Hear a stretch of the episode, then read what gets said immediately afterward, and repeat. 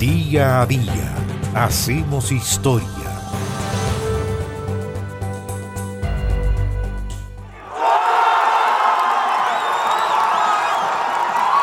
El 20 de enero del año 1983 murió Garrincha, el futbolista brasileño apodado La Alegría do Povo, la alegría del pueblo, que fue campeón del mundo con su selección en los mundiales de Suecia y también en el de Chile de 1962, donde fue la figura de su equipo. Manuel Francisco dos Santos había nacido el 23 de marzo de 1933 en Pau Grande, un pequeño poblado que está ubicado a una hora y media en vehículo de Río de Janeiro. De niño fue atacado por una poliomielitis leve que le dejó una pierna algo más corta que otra y con la rodilla metida un poco hacia adentro. Así Garrincha tenía la pierna derecha arqueada y sana como futbolista, pero la izquierda era extraña, de curva paralela a la de la otra, en lugar de hacer el paréntesis común. La pregunta es cómo pudo jugar al fútbol así, porque jugó y lo hizo extraordinariamente bien, con el apodo de Garrincha que le habían puesto sus hermanos, el nombre de un pajarito de la selva. Garrincha comenzó a jugar al fútbol en el equipo de la modesta empresa de tejidos en donde trabajaba desde niño. Pasó luego al Petrópolis, del que siguió en imparable ascensión al Vasco da Gama, Fluminense y San Cristóbal. La siguiente etapa fue la más victoriosa, al fichar por el club de sus amores, el Botafogo de Río de Janeiro, donde estuvo entre los años 1951 y 1966. Allí cosechó grandes logros, como por ejemplo el campeonato local en tres ocasiones.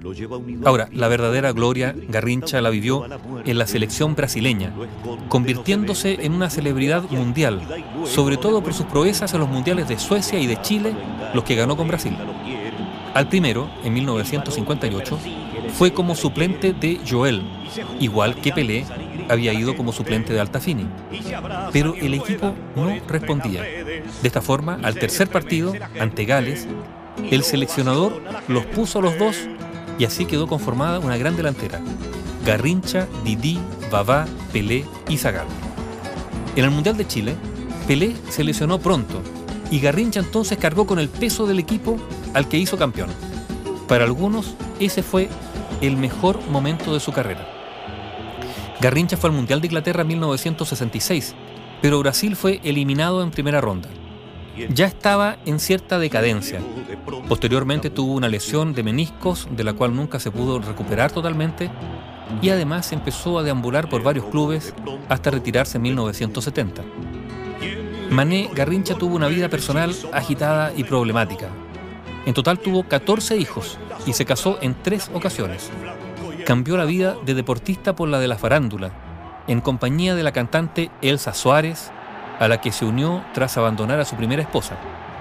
Constituyeron una pareja famosa, querida y parrandera.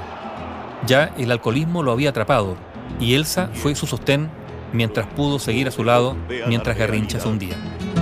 ¿Quién lo volvió al suburbio penoso y turbio de la niñez? ¿Quién le gritó en la cara? Usted no es nada, ya no es usted. Garrincha se convirtió en un desheredado más, como le cantó el uruguayo Citarrosa, estamos escuchando. De él se sabía de cuando en cuando, cada vez que se le ingresaba para una cura de desintoxicación. En los carnavales de Río de 1980, una imagen patética dio la vuelta al mundo. Una carroza celebraba los títulos de Brasil y a su frente, sentado, iba un garrincha delgadísimo, empobrecido, que movía mecánicamente la mano para saludar a la gente. Meses después moría. Apareció en el suelo con un golpe en el ojo.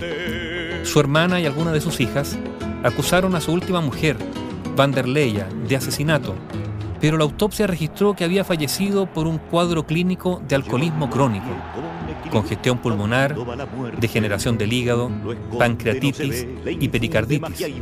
Garrincha llevaba 20 días seguidos bebiendo, incluso colonia, sí, perfume, colonia, y llevaba además tres días sin comer. Garrincha, el extraordinario jugador de fútbol brasileño, murió el miércoles 20 de enero del año 1983. Y se estremece la gente y lo ovaciona la gente. Bio Bio, la radio con memoria.